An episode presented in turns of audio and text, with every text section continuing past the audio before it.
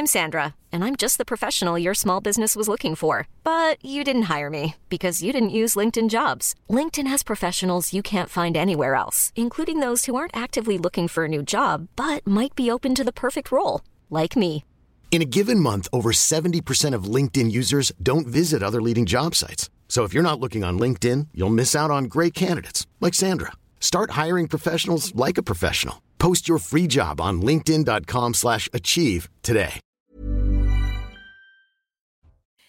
Bienvenue à tous au programme Un point complet dans quelques instants sur les conséquences et les suites de la tempête euh, Karan, bien sûr dans nos journaux et flash dans Midi News. Et puis on va suivre, je vous le disais, vers euh, midi dans un instant, la prise de parole de Gérald Darmanin à ce sujet. À l'heure actuelle, on déplore un mort, quatre blessés dont trois pompiers et de nombreux dégâts.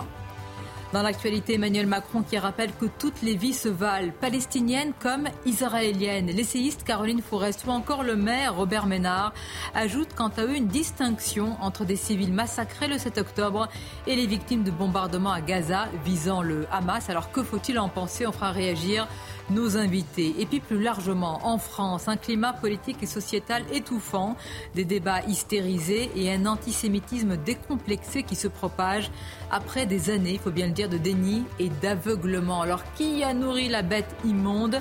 Les fractures sont béantes dans notre pays. On évoquera également tout cela. Je vous présenterai nos invités, mais tout d'abord le journal avec vous. Bonjour Mickaël. Bonjour Sonia, bonjour à tous. Un homme est mort après le passage de la tempête Kiaran dans l'Aisne. Le ministre des Transports Clément Beaune l'a annoncé ce matin. Il s'agit d'un chauffeur routier euh, tué cette nuit sur une route nationale par la chute d'un arbre. Les pompiers n'ont pas réussi à le secourir. Fin de la vigilance rouge émise par euh, Météo France pour la Manche. Dernier département euh, encore en alerte maximale ce matin. 23 autres restent cependant en vigilance orange. Les précisions de notre expert météo Loïc Roosevelt qui nous explique en quoi cette tempête Kiaran est exceptionnelle. Écoutez. Oui, la dépression Kiran prend la direction de l'est des îles britanniques et les rafales de vent seront encore conséquentes pour les côtes normandes, mais aussi pour le littoral des Hauts-de-France. À surveiller ces prochaines heures. Une tempête exceptionnelle, notamment et surtout pour la Bretagne. Cette nuit ou encore ce matin, de nombreux records de vent ont été battus pour la région.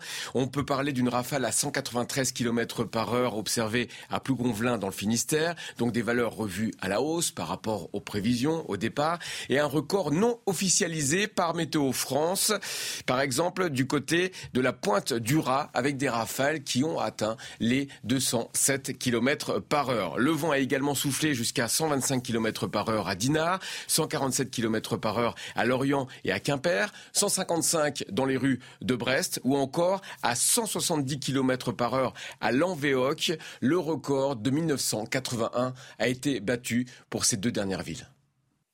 La tempête qui a donc frappé l'ouest de la Bretagne avec des rafales de vent records. On va retrouver nos envoyés spéciaux Jean-Luc Thomas et Jérôme Rampenou en direct de Brest. Bonjour Jean-Luc. La tempête a-t-elle fait des, dégâts euh, dans la ville? Oui, évidemment, comme un petit peu partout en Bretagne et entre autres dans le Finistère, il y a eu beaucoup d'arbres qui ont été euh, arrachés. Et euh, depuis euh, ce matin, eh bien, les employés municipaux de la ville de Brest sont en train de tronçonner pour dégager les principaux axes routiers. À Brest également, il y a eu une grue qui est sur un chantier de la ville avec des immeubles en construction. Eh bien, il y a une grue euh, qui a été euh, tout simplement euh, cassé par les rafales. Vous le disiez, hein, il y a eu des rafales jusqu'à 155 km heure ici à Brest. C'est du jamais vu. Alors, sur l'ensemble du Finistère, les pompiers nous disaient il y a quelques minutes qu'il y avait eu près de 4000 interventions, essentiellement donc sur des arbres couchés sur les chaussées, toujours en une interdiction formelle de circuler sur l'ensemble du département euh, du Finistère et c'est quelque chose qu'il faut absolument respecter parce que les arbres et les branches sont encore très très fragiles. Merci beaucoup Jean-Luc Thomas et les images d'Antoine Durand, on l'a vu qui avait bien du mal stabiliser la caméra avec les, rafales de vent. Direction à présent Saint-Malo en Ille-et-Vilaine où ça a soufflé très fort également euh, cette nuit mais où il y a eu semble-t-il moins de dégâts que prévu. Augustin euh, Donadieu, vous êtes à Saint-Malo en bord de mer où la route est toujours fermée à la circulation. Oui, tout à fait. Vous le disiez, des dégâts euh, moins importants que prévu, des dégâts mineurs. Ce sont les mots des pompiers que l'on a rencontrés tout à l'heure, malgré des rafales de vent enregistrées jusqu'à près de 158 km heure ici à Saint-Malo. Les pompiers étaient en train d'intervenir il y a quelques minutes à l'intérieur des remparts de Saint-Malo sur une toiture. Du zinc s'est envolé, donc une opération de sécurisation avec des bâches était en cours.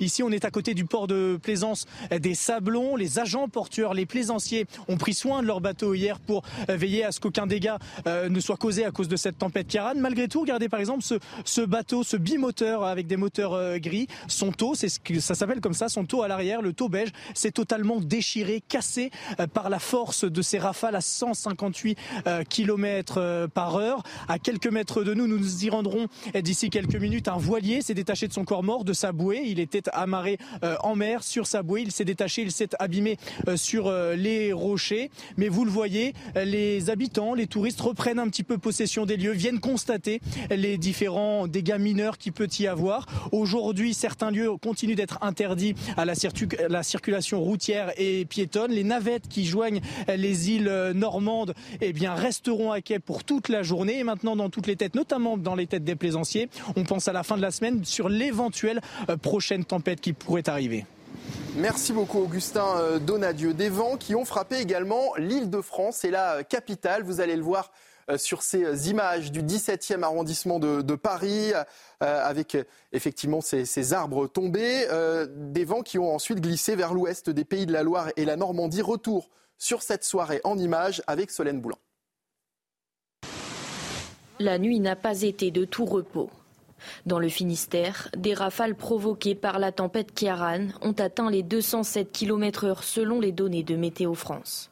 Des habitations ont été touchées. Ici à Quimper, le toit en tôle de cet abri de jardin s'est envolé. À Dinard, le niveau de la mer est monté. En témoignent ces lampadaires submergés par la marée. De nombreux foyers ont été privés d'électricité pendant la nuit. J'ai une coupure de courant à cause de la tempête et j'ai plus de batterie. Il n'y a plus d'électricité. Actuellement en pleine tempête Kiaran, pas trop rassuré, arbres cassés et plus d'électricité depuis une heure environ. À côté de cet abribus à Saint-Nazaire, des arbres ont été arrachés et jonchent désormais le sol.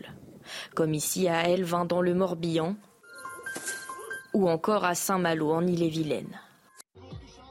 Les chutes d'arbres ont entraîné la fermeture temporaire de certains axes majeurs, notamment la RN 12 dans les Côtes d'Armor et la RN 165 dans le Morbihan. Et puis ce matin, 1,2 million de foyers étaient encore privés d'électricité selon Enedis, dont 780 000 rien qu'en Bretagne. Le phénomène météo a provoqué de nombreux dommages sur le réseau public de distribution d'électricité dans le quart nord-ouest du pays, précise le gestionnaire du réseau dans un communiqué. Et voilà, Sonia, ce qu'il fallait retenir de l'actualité sur les conséquences de cette tempête Kiaran dans le pays. Merci à vous, Mickaël. On vous retrouve tout à l'heure. On va donner évidemment à chaque, euh, à chaque quart d'heure des informations sur les suites et les conséquences de cette euh, tempête. Dans quelques instants, vous allez voir ces images au ministre de l'Intérieur au ministre, oui, au ministère de l'Intérieur, c'est Gérald Darmanin qui va euh, s'exprimer. On voit en image de fond, Florent Tardif, je vous salue, notre journaliste, ces cartes euh, météo. Bon, c'est assez habituel hein, dans ces moments-là qu'on se retrouve dans ce centre opérationnel de crise pour que le ministre de l'Intérieur fasse un, point, comme on dit, un bilan. opérationnel interministériel de, gestion de crise. On est rassuré. Oui, vous êtes rassuré, c'est ah, bon. J'ai moins peur. Non, oui, on, s'attend à ce que euh, le ministre de l'Intérieur fasse un point justement sur, sur la situation euh, actuellement euh, sur le territoire concernant euh, cette tempête qui a, qui a frappé le pays la nuit dernière principalement. À l'heure actuelle, on l'a dit, on déplore un mort, quatre blessés, dont trois pompiers et de nombreux dégâts. On va y revenir dans quelques instants. Je présente tous nos invités. Naïma Mfada, je vous salue. Bonjour à vous, essayiste, spécialiste des questions de la politique de la ville. Paul Melun, bonjour à vous. Bonjour, Président de Souverain Demain, essayiste également. Je salue le général Bruno Clermont. Merci, général, d'être avec nous. Beaucoup, beaucoup de choses à dire sur le front euh, aujourd'hui, avec également euh, les conséquences des bombardements sur le camp de Jabalia et ce qu'a dit euh, l'ONU. Je salue également, et je suis très heureuse d'accueillir à la fois Omar Youssef Soleiman, bonjour à vous, qui est à la fois journaliste et écrivain, l'auteur, et je l'ai souvent dit, de ce livre magnifique Être français aux éditions Flammarion. Et je salue le professeur Didier Lemaire. Bonjour à vous. Monsieur le maire, euh, nos téléspectateurs vous connaissent. Je rappelle que vous êtes professeur de philosophie, que pendant 20 ans, vous avez enseigné dans un lycée à Trappes, que vous avez été menacé pour avoir alerté courageusement sur la montée de l'antisémitisme, que vous avez dû mettre en suspens votre carrière d'enseignant, en février 2021, que vous vous consacrez d'ailleurs pour notre plus grand bonheur à l'écriture. Votre dernier livre paru s'intitule Petite philosophie de la nation et vous avez publié récemment une tribune intitulée L'honneur perdu de la, de la France euh, insoumise. On va en parler, hein, notamment sur les positions euh, de Jean-Luc Mélenchon autour du euh, Hamas. Je voudrais tout d'abord vous faire réagir à une vidéo une vidéo dont nous avons parlé hier ici même à, Midi News, les chants antisémites dans le métro parisien, filmé par une jeune femme qui est venue également s'expliquer hier sur l'antenne de, C8. Euh, on va d'abord réécouter, euh, pardon de vous infliger ça, mais c'est important de réécouter ces chants et de voir les réactions alentour de cette vidéo, puis on va écouter les explications de la jeune femme. Tout d'abord la vidéo.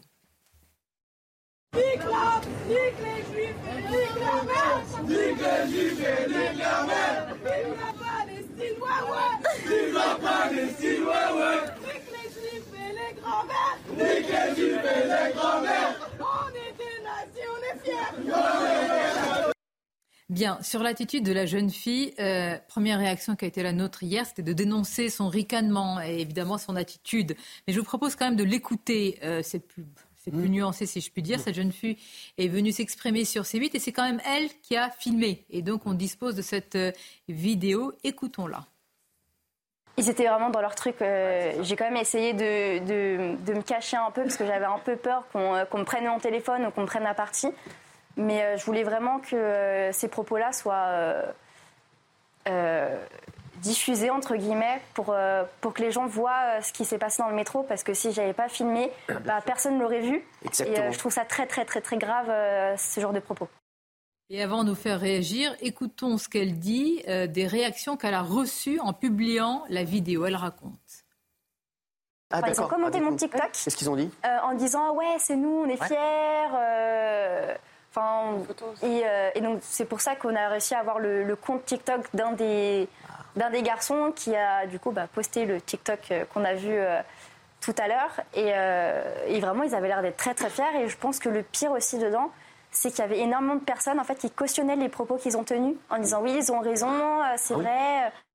Comment vous réagissez les uns et les autres Didier Lemaire, est-ce que c'est un antisémitisme décomplexé ou de la bêtise crasse? D'ailleurs, les deux ne sont pas antinomiques. Non, les deux ne sont pas antinomiques, mais je crois que ces, passages à l'acte euh, maintenant quotidiens euh, en France sont le résultat euh, de signaux qui ont été envoyés par certains partis politiques, de signaux extrêmement forts quand on invite des personnes, des personnalités qui sont reconnues comme antisémites à son université d'été, par exemple, quand on tient des propos qui peuvent être interprétés de manière comme des propos antisémites, euh, quand on fait alliance finalement avec euh, les, islamistes en défendant euh, les abayas, par exemple, et en victimisant les personnes qui refusent les lois de la République.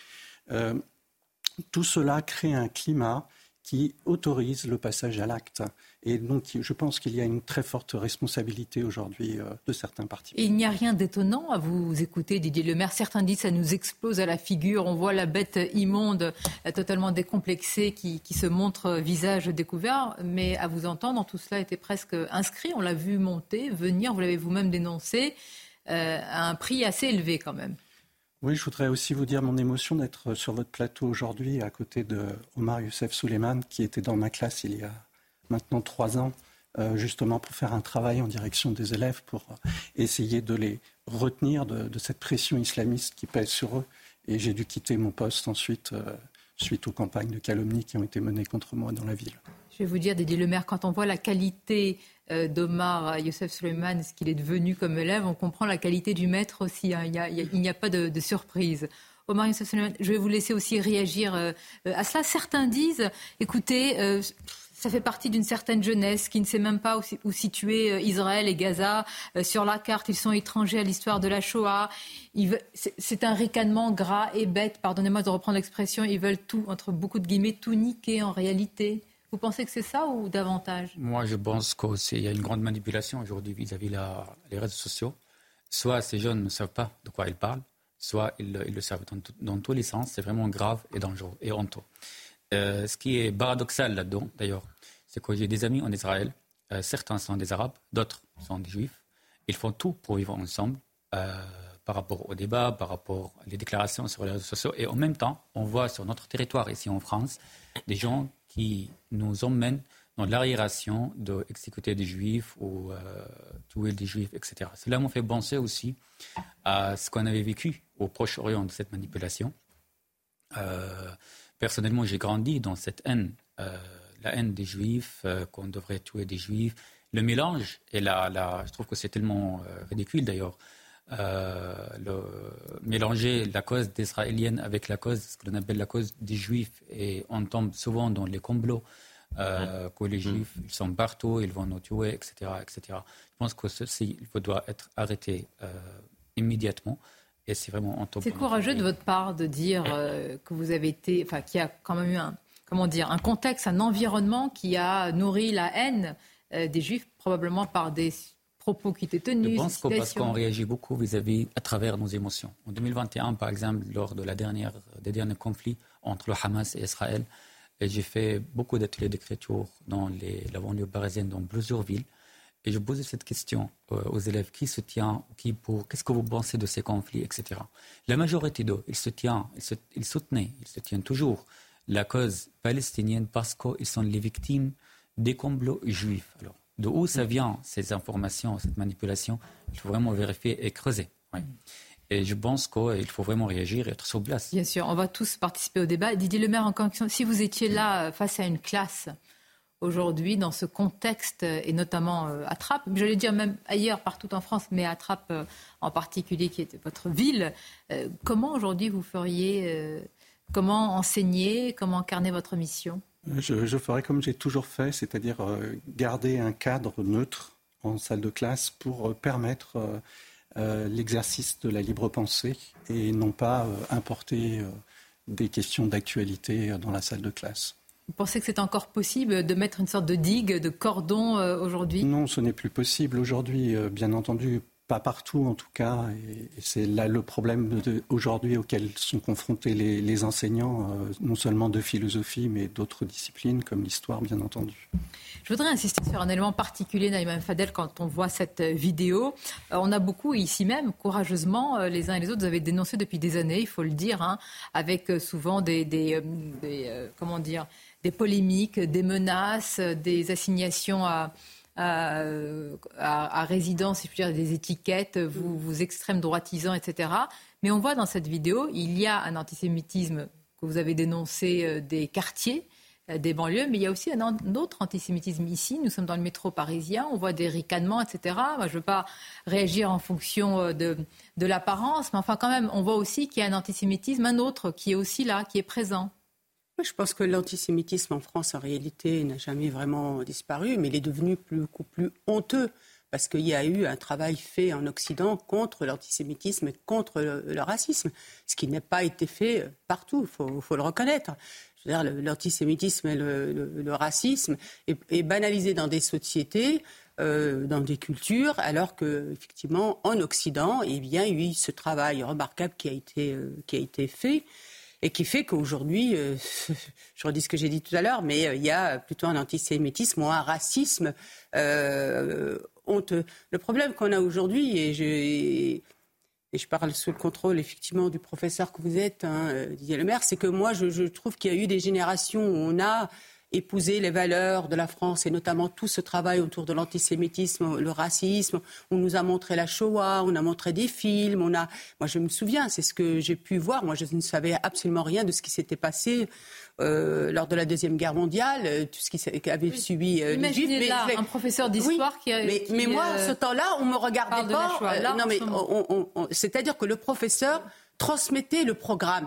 Il, n'était pas dans la retenue, il n'avait pas peur de la réaction de la classe. Aujourd'hui, il faut le dire, depuis des décennies, les professeurs ont peur de, la classe, donc n'osent pas. Donc ce qu'on peut regretter aujourd'hui, c'est que, c'est, que l'école n'a plus transmis ces valeurs communes, et notamment du rejet de l'antisémitisme et du racisme. Certains ont peur, mais ici même, Jean-Pierre Aubin, ancien inspecteur général de l'éducation nationale, nous a dit qu'une partie des professeurs euh, par idéologie, ne voulait pas aujourd'hui euh, parler de certains sujets, Didier Le Maire. Il y a aussi cette, euh, oui, il n'y a pas, problème. Il n'y a pas que la peur, il y a aussi une adhésion idéologique. Mmh. Et il faut en parler. 38% des, enseignants aujourd'hui votent pour la France insoumise.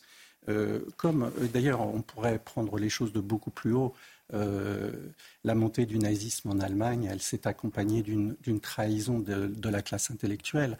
En France également, la montée du communisme euh, tous ces artistes, je pense notamment aux surréalistes, mais tous ces artistes qui ont adhéré à ce projet totalitaire, euh, c'est une tradition dans notre pays. Maintenant, il faut bien le dire, il y a une véritable crise de l'humanisme qui est liée à cette trahison depuis, depuis des années et des années. Aujourd'hui, elle prend une forme nouvelle. Pourquoi? Parce que l'islamisme est le nouveau-né du nazisme. En réalité, c'est un programme totalitaire génocidaire qui, s'inscrit dans, la droite ligne du nazisme et du communisme. Et donc, on voit toujours cette trahison d'une partie de la classe intellectuelle. Et je crois d'ailleurs que si notre pays en est là aujourd'hui, c'est parce que le nœud du problème se trouve finalement là, dans ces classes intellectuelles cultivées. Les artistes, on l'a vu dans le service public, quand même, comme un, comme un, amuseur euh, lui-même euh, colporte euh, des blagues antisémites, mais à l'école également. Et là, on se dit comment est-ce qu'il y a un extincteur à la haine? Et où est-il? Et qui peut l'actionner, qui est encore légitime? Vous nous répondrez. On va tous euh, vous, euh, vous interroger à ce sujet. On parlera aussi de ce qu'a dit Emmanuel Macron, hein, une phrase lourde de sens. Et comme je vous l'ai précisé tout à l'heure, on va faire un point à chaque fois sur les conséquences et les suites de cette tempête avec vous, Michael. Fin de la vigilance rouge émise par Météo France pour la Manche après le passage de la tempête Kiaran. 23 départements restent cependant en vigilance orange, la plupart le long de la côte atlantique pour des risques de vagues submersion. La tempête qui a causé la mort d'un chauffeur routier cette nuit dans l'Aisne, le ministre des Transports l'a annoncé ce matin. Les pompiers ont précisé que l'homme avait été tué par la chute d'un arbre sur une route nationale. Et puis ce matin, les stigmates du passage de la tempête étaient encore visibles. Vous le voyez sur ces images du 17e arrondissement euh, de Paris. En Ile-de-France, les dégâts ont été moindres, mais on dénombre tout de même quelques arbres tombés.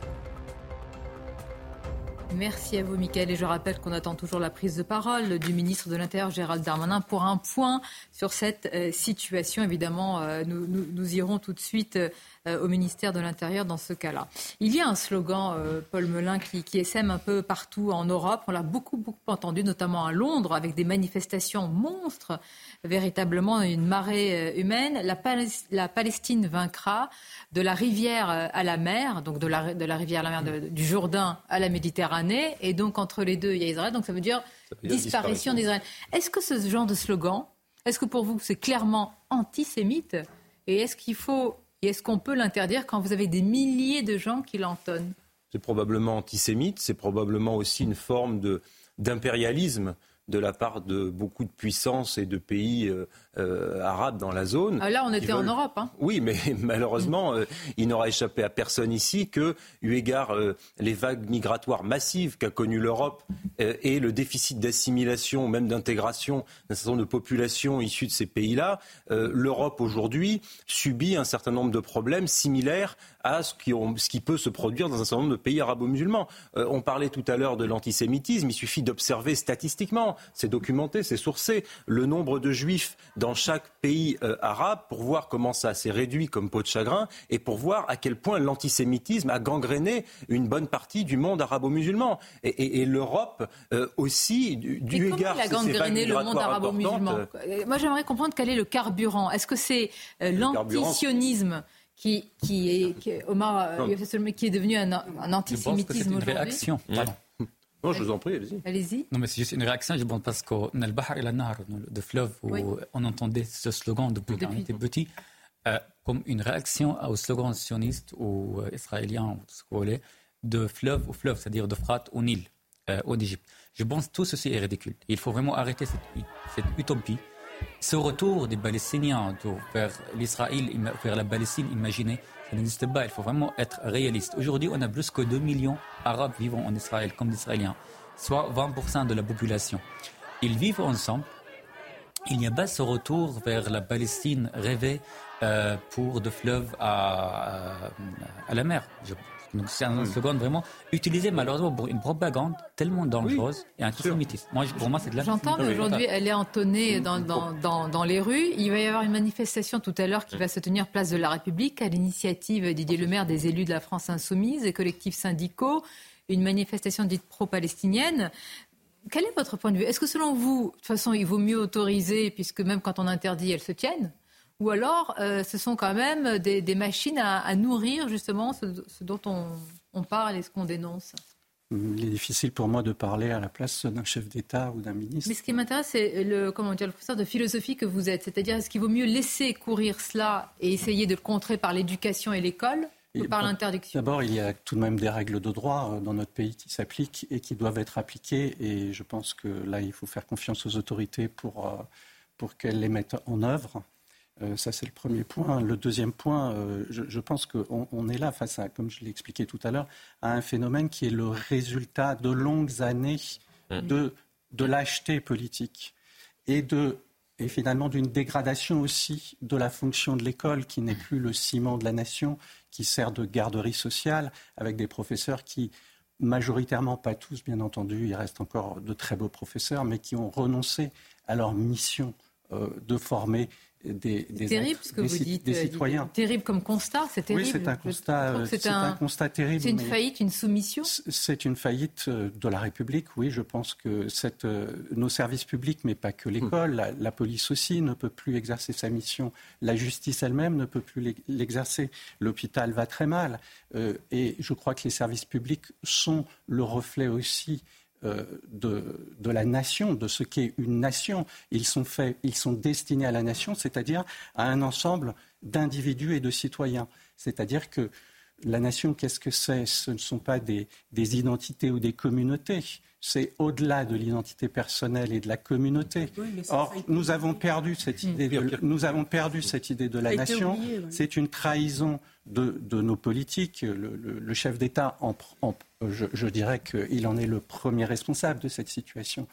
Donc, euh, au-delà de cette manifestation, je pense que c'est ce qui, ce qui doit nous interroger aujourd'hui, c'est la manière dont euh, les responsables politiques, tous, font de la politique. Mais c'est, le constat est, est, glaçant. Je crois qu'on le partage tous. La question, on écoutera tout à l'heure Florian et vous nous ferez l'analyse des propos d'Emmanuel Macron. On voit bien qu'il essaye d'avoir une position d'équilibriste, pas seulement sur la politique étrangère, mais surtout au miroir de notre situation nationale. C'est et après, qu'est-ce qui peut se passer avec des fractures béantes avec ça? Quelle les est la, euh, la, la prochaine étape?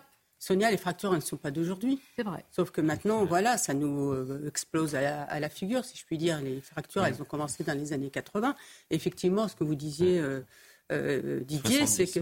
Oui, oui. Bah, dès 74 en fait, hein, si on remonte un peu. Alors tous responsables, les mais politiques. Oui, mais bon, et, et aujourd'hui tous responsables parce qu'à un moment ils ont oublié que qu'à que, qu un moment on transmet aussi un pays ses mœurs, sa culture, ce qu'il est, etc. Si on ne le fait plus, les gens, si, si, on dit aux gens venez comme vous êtes, restez comme vous êtes, eh bien, écoutez, ça ne peut bah, pas marcher. Il n'y a, a, pas de culture euh, Mais les différentes oui, politiques... Oui, euh, il est le continuateur les, les, du cycle dont on parle. Je veux dire, pardon, mais, non, mais Emmanuel Macron est le continuateur du cycle dont, dont on parlait là. C'est-à-dire qu'il est non, mais... le, le, le, grand prolongateur d'une tradition de président, euh, que je dirais une dynastie de présidents mondialistes, qui considère que la nation, c'est un gros mot. Euh, vous aviez bien raison de le rappeler, que les, les, les élites occidentales euh, ont abandonné et qu'aujourd'hui, on est à se questionner est-ce qu'on doit interdire des manifestations parce que finalement, on est en train de lutter contre la conséquence de la conséquence de la conséquence sans jamais traiter les causes. Oui. Euh, les causes de déracinement, les causes de la mondialisation, les causes de l'immigration massive, non assimilée, non intégrée, j'y reviens, les causes de l'islam politique. Toutes ces questions-là, on les élude depuis des décennies en disant effectivement que c'est d'extrême droite. Quand il y a 5 ou 10 ans, vous écriviez, moi j'avais écrit dans un, dans un texte il y, a, il y a cinq ans, on avait écrit se promener en kippa aujourd'hui un certain nombre de quartiers euh, où, si on est homosexuel, tenir la main de son compagnon ou de sa compagne dans certains quartiers, c'est s'exposer à se faire agresser ou à se faire tuer.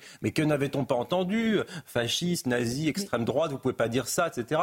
Enfin, aujourd'hui, quand on réfléchit à la situation de tension et aux plaies béantes de notre société, c'est une banalité confondante que de dire qu'on va pas se promener avec une kippa dans une banlieue aujourd'hui euh, le soir. Ce qui est incroyable, euh, ce qui est souligné, c'est qu'on voit parmi les certains mouvements de, non pas, je dis plus de soutien à la Palestine, puisque là c'est de la haine par rapport euh, aux juifs, c'est qu'il y a ce qu'on appelle des minorités euh, parmi lesquelles aussi euh, parfois des wokistes qui vont sur les, les, causes, si je puis dire, LGBT. Etc. Et là, on se dit, mais dans quel monde on est Dans quelle inversion du monde On va commenter cela.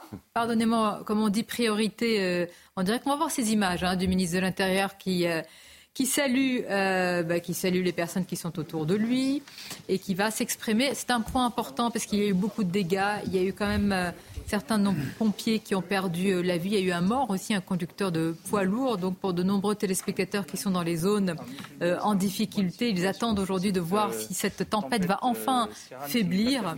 Le point presse à venir de, Gérald Darmanin, qui, on peut le dire là, euh, sur tous les fronts. Hein. On passe de différents sujets qui n'ont rien à voir, mais il est vrai nous avons un ministre de l'Intérieur qui s'exprime euh, depuis plusieurs jours sur les attaques antisémites et on va en parler. Et ça, ça sera une vraie question. Il affiche une fermeté, mais moi, je pose la question, je, le redis. Est-ce qu'il y a un extincteur à la haine? Est-ce qu'une amende euh, suffit? Est-ce que même une peine de prison suffit à enlever de la tête une, idéologie comme celle-là? Et puis, vous avez aussi un ministre de l'Intérieur, tout autre sujet, euh, qui va évoquer eh bien, les conséquences et les suites euh, de la tempête. Peut-être un mot sur le rôle de, de, de, Gérald Darmanin en ce moment. Il fait partie, on l'a vu, hein, dans un sondage IFOP pour le Figaro, des personnalités qui montent, aux côtés aussi du ministre de l'Éducation. Nous en parlons avec vous, Didier Lemaire, tout à l'heure, Gabriel Attal, sur certains sujets a fait montre quand même d'une fermeté. Vous nous direz si euh, vous appréciez en tous les cas les, gestes. Et vous avez un ministre de l'Intérieur si je puis dire aussi, droit, dans ses bottes dans les différents sujets. Alors beaucoup de questions dans, votre question. Euh, pour répondre à votre, première question sur, le rôle du ministère de, l'Intérieur qui est un peu sur, sur tous les fronts, vous savez très bien qu'on résume le ministère de l'Intérieur comme le ministère où on ne dort jamais. Et d'ailleurs, euh, en général, euh, Gérald Darmanin est, est, assez souvent réveillé dans, dans la nuit parce qu'il s'est passé tel ou tel événement et le ministère de, l'Intérieur se se met en ordre de marche pour, pour tenter de, résoudre la situation. Donc là, c'est pour cela qu'il est euh, en ce moment même dans cette cellule euh, de, de, gestion opérationnelle euh, de crise interministérielle pour faire un point avec les équipes. Justement, là, vous le voyez en train de, de regarder cette, cette carte pour, pour voir la, suite des événements et, les différents territoires qui vont être touchés par cette tempête qui a touché principalement la Bretagne hier. Ensuite, pour répondre à votre deuxième question, oui, euh, il fait partie euh, des figures au sein de la, Macronie qui sont, qui sont importantes également du fait qu'il y a assez peu euh, de, de, personnalités crédibles, disons-le, sur, sur les bancs. on peut citer Gabriel Attal, on peut citer Gérald Darmanin, mais qui semble, entre guillemets, se, se, dégager comme potentiellement une prochaine figure importante au sein de la Macronie. Ils sont assez peu nombreux. Et c'est d'ailleurs pour cela que Gérald Darmanin, tout comme Gabriel Attal, profite, entre guillemets, d'être dans ce qu'on pourrait quasiment euh, qualifier de, no man's land politique actuellement au sein de la, politique euh, française. Et euh, troisième et dernière question, concernant son, son rôle, est-ce qu'il y a... est-ce qu'il existe un extincteur pour justement tenter d'éteindre cette haine? Je ne crois pas malheureusement, tout simplement parce que pour rebondir sur, euh, les propos tout à l'heure euh, tenus par Naïma, on a laissé cette situation pourrir, entre guillemets, puisque le discours qui est actuellement celui d'une une partie de la classe politique, c'est un discours qu'on entend depuis les années 70. C'est-à-dire qu'on a euh, résumé le rôle d'Israël en tant que pays colonisateur, avec euh, l'impérialisme américain euh, derrière. D'ailleurs, ce, ce discours-là qu'on a commencé à, à entendre euh, s'est effectué au moment de la guerre du Vietnam. Enfin, vous voyez, il y a, enfin, ah oui, c'est assez important de, de, de, comprendre aussi l'historique. C'est-à-dire, on est parti de là. Et on écoute. Et en ce moment, pardonnez-moi, frère. Allez-y.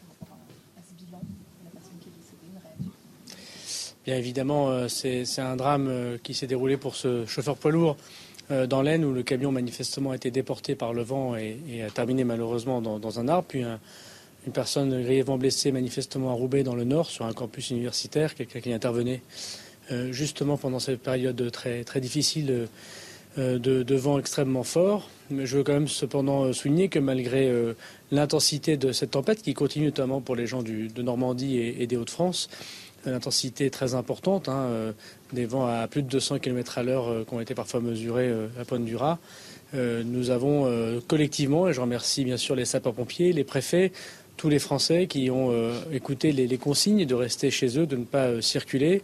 et grâce au système d'alerte mis en place par le ministère de l'Intérieur, a permis de limiter évidemment les dégâts humains. il y a 15 blessés, dont 7 sapeurs-pompiers au moment où je parle. Les 13 500 sapeurs-pompiers interviennent toujours dans des conditions euh, difficiles. Et euh, je veux évidemment les, remercier, comme tous ceux qui rétablissent euh, les services publics partout le sur le territoire national. Il y a des départements qui sont encore touchés, une quinzaine encore en vigilance orange. il y a aussi dans le Finistère, par exemple, une circulation qui sera coupée jusqu'à ce soir pour permettre les réparations nécessaires. Et puis il y a aussi à rétablir, la ministre de la Transition énergétique, que je le sais, il travaille ardemment, l'électricité pour une partie de, nos, de nos concitoyens dans cette partie euh, nord-ouest de la France. C'est à Madame Agnès Pannier-Runacher que, que, de pouvoir répondre à cette question. Ce qui est sûr, c'est que je sais que les services de l'État font le maximum avec les entreprises concernées. Les préfets sont très mobilisés. Euh, je veux aussi dire que les secours continuent à, être euh, apportés euh, pour des personnes vulnérables, pour des personnes isolées ou en face de la mer, puisqu'on a eu à la fois une période de vent, une période de pluie, une période de submersion marine.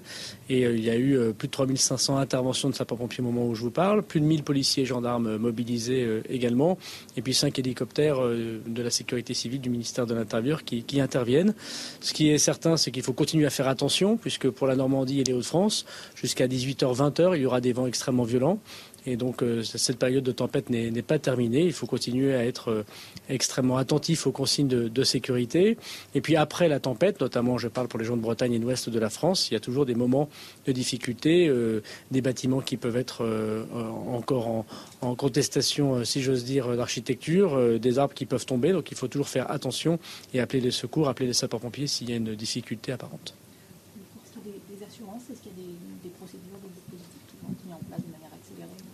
Alors les phénomènes euh, de vent extrêmement importants comme de submersion marine euh, sont couverts par les, par les assurances. Donc on sera très attentif avec le ministre en charge de la transition écologique et mise de l'économie des finances à ce que les assurances jouent leur rôle, bien évidemment, notamment dans la rapidité de l'expertise. Et puis ce qui concerne les inondations, des pluies qui viennent de ces inondations, euh, un régime de catastrophe naturelle évidemment est possible et donc nous allons y travailler dès aujourd'hui. Nous voyons la, Première ministre en, fin de journée pour justement travailler sur tout cela pour que le plus rapidement possible les collectivités locales, les entreprises et particuliers puissent être accompagnés, soit par le public, soit par le privé. On sait bien que la difficulté principale, c'est des expertises, surtout quand il y a énormément euh, de dégâts, euh, comme c'est le cas au même moment dans la même région. Et donc nous y travaillerons évidemment. Je vais appeler la présidente de la Fédération des assurances, Madame Lutzmann, avec laquelle nous travaillons bien, pour qu'évidemment tous les particuliers euh, aient rapidement accès à leur assurance et au dédommagement. Sur les sapeurs-pompiers qui sont blessés, est-ce que vous avez des nouvelles rassurantes de leur état de santé?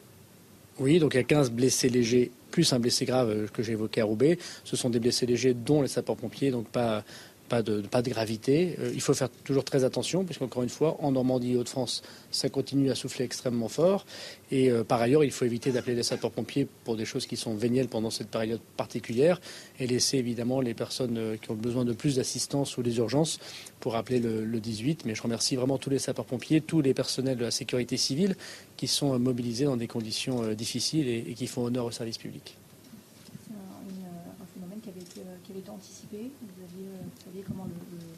préparer, prévoir un peu, prévenir les populations? Alors à la demande du président de la République, on a beaucoup amélioré, amélioré euh, notre euh, façon d'imaginer et de prévoir ces phénomènes climatiques hein, qui existent périodiquement. On l'a vu en 1999, amélioré grâce euh, aux moyens qu'on donne à Météo France, mais amélioré aux moyens du ministère de l'Intérieur. C'est le cas puisqu'on a pu prévenir 48 heures avant toute la population. C'est sans doute grâce à ce nouveau système de sécurité civile qu'on arrive à protéger des vies.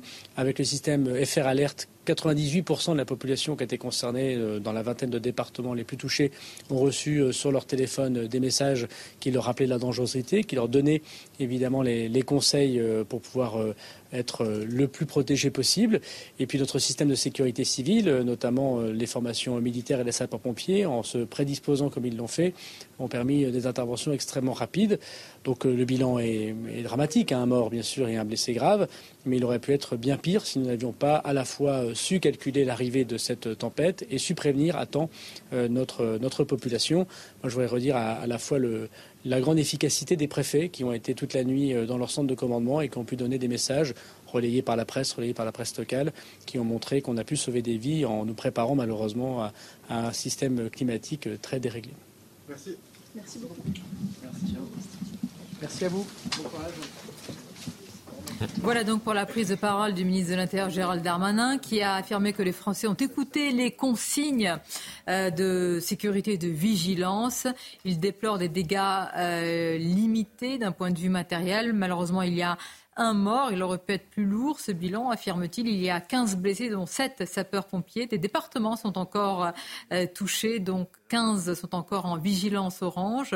Les autorités, a-t-il précisé, qu'ils travaillent à rétablir l'électricité dans la partie euh, nord-ouest de l'Hexagone? Le ministre de l'Intérieur qui continue à appeler à une prudence et à une vigilance, comme il l'a précisé hier. Il affirme que la période de la tempête n'est pas encore terminée. Et puis ces chiffres euh, conséquents quand même à la fois du dispositif et des interventions des sapeurs-pompiers. Il y a eu 1000, plus de 1000 gendarmes hein, autour de cette tempête et ils continuent à être mobilisés. Et 3500 interventions de pompiers. Donc pour ce bilan de 15 blessés, avec 7, parmi eux 7 euh, sapeurs-pompiers et un mort, un conducteur, après la chute d'un arbre sur son véhicule. Évidemment, tout au long de notre édition, on reviendra avec plus de plus amples informations sur les suites et l'évolution de cette tempête. Je reviens à notre débat avec toujours nos invités, Paul Melun, Naïma M. Fadel, notre journaliste, Florian Tardif, le général Bruno Clermont. Nous sommes également avec euh, l'écrivain essayiste Omar Youssef Souleyman, avec euh, le professeur de philosophie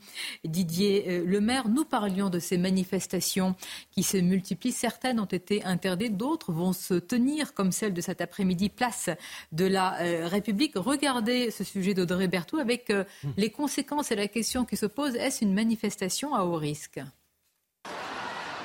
Une manifestation en solidarité au peuple palestinien est prévue ce soir à Paris. Organisée par des élus de la France insoumise, la préfecture de police l'a finalement autorisée ce mercredi. Elle aura lieu de 18h à 20h30, place de la République. Il n'est pas prévu une manifestation qu'on appelle mouvante, c'est-à-dire qui se déplace. Les manifestants resteraient cantonnés sur la place de la République, ce qui permet un encadrement beaucoup plus approprié. Un dispositif policier important sera déployé. Il y aura plusieurs centaines de policiers mobilisés, hein, comme à chaque fois. Hein. Il s'agit d'une manifestation sensible en raison du contexte international, la guerre Israël-Hamas et de la menace très élevée terroriste en France. Alors il y aura des effectifs locaux, des compagnies d'intervention et des compagnies républicaines de sécurité, des CRS. Donc cet encadrement sera strict et sera extrêmement euh, fort, circonstancié, évidemment, pour éviter tout dérapage. Une autre manifestation déclarée, organisée par la France Insoumise, Europe Écologie Les Verts et la CGT, pourrait également avoir lieu ce samedi. Est-ce qu'il faut aussi préciser, quel est votre avis, que tout participant à ces manifestations n'est quand même pas porteur d'une idéologie et qu'on ah peut, de manière tout à fait naturelle, venir en soutien euh, aux Gazaouis, au peuple palestinien? Évidemment, ils ne font pas partie d'une idéologie. Évidemment, on, en a pas besoin mais, euh, mais il faut, aussi, il faut aussi penser et se rappeler qu'en juillet dernier, il y avait une manifestation à Gaza contre le Hamas. Ah Parce que les, les Palestiniens, il y en a marre, ils ne bouffent plus de cette situation. Si j'étais un Palestinien aujourd'hui vivant à Gaza, qu'est-ce que je souhaite? C'est de vivre finalement. Mm. Et avant tout, c'est de continuer, de protéger mes enfants, de protéger ma maison. Aujourd'hui, il y a une élimination, il y a des massacres commis à Gaza et en Israël. Il faut qu'on soit opposants aux deux, vous voyez, en même temps. Si nous voulions vraiment protéger les Palestiniens aujourd'hui, nous ne pouvons jamais être avec le Hamas ou soutenir euh, Hamas. D'ailleurs, la France insoumise, une partie de la gauche de la France insoumise, pas tous bien sûr, qui ont dit il y a quelques années qu'il ne faisait jamais faire de, l'amalgame entre les islamiques, qui, les islamistes qui ont fait des attentats et les musulmans. J'aimerais bien qu'aujourd'hui qu'ils qu'ils font la même chose dans le bon sens. Il ne faut jamais l'amalgame entre l'antisémitisme et le judaïsme et euh, la cause israélienne, parce que l'une n'a rien à voir avec l'autre. Je pense qu'au rapport à la punition, il ne faut jamais interdire une manifestation en France. Je pense qu'ils ont, le droit de se manifester pour protéger les civils. Et évidemment, c'est légitime. Et personnellement, je suis avec eux. Mais il faut vraiment aller au bout, dans le bon sens, et protéger les civils palestiniens contre leurs vrais ennemis. Vous voyez pas, sans faire une, partie d'une idéologie. Et je termine par la phrase d'Albert Camus. Parce qu'avant d'être puni par la loi, avant d'appeler le CRS, avant d'appeler la police, l'homme, ça s'empêche. Donc moralement, on doit être de fond de corps avec les civils dans les deux côtés, sans, faire partie d'une idéologie. Ça s'empêche si le but électoral, cyniquement, n'est pas justement de capter eh bien, cette partie de la population. Didier Lemaire, j'ai rappelé votre tribune tout à l'heure dans le Figaro.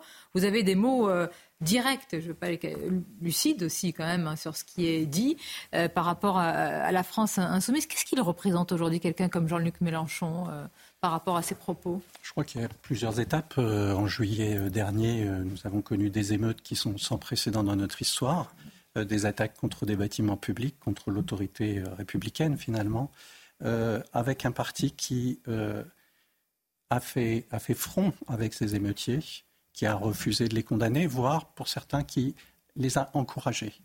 on peut se poser donc la question si ce parti n'est pas devenu un parti non seulement anti-républicain, mais factieux.